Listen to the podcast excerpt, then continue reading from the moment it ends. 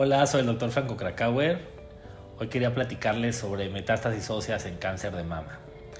Uno de los órganos a los que se van las células cancerígenas a veces, células que pueden ser cáncer de cualquier parte del cuerpo, pero pasa mucho en cáncer de mama, es a los huesos.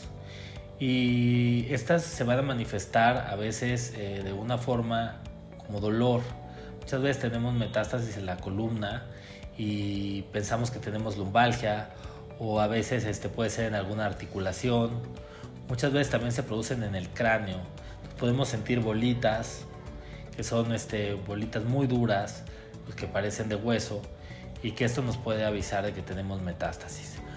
Normalmente los oncólogos, dependiendo de la etapa en la que fue eh, la etapa inicial, es como los estudios que decidimos que vamos a ir pidiendo pero un órgano a considerar siempre es el hueso.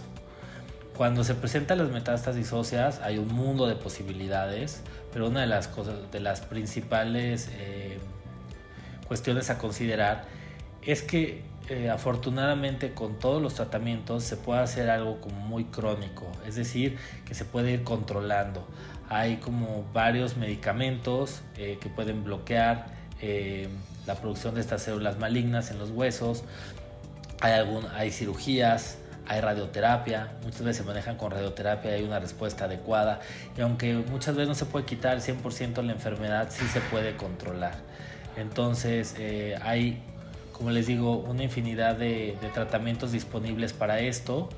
Yo les, les recomiendo que si tienen metástasis este, óseas tengan calma y que sepan que eh, se puede tener una buena sobrevida con lo mismo y tal, también es bien importante que si tenemos cáncer de mama y aunque ya nos operaron, nos dieron quimio, radio o solo alguna de ellas y tenemos dolor en alguna articulación o eh, dolor en la columna, en la cadera, hay que acudir al médico porque puede ser el primer síntoma o signo de una metástasis de mama.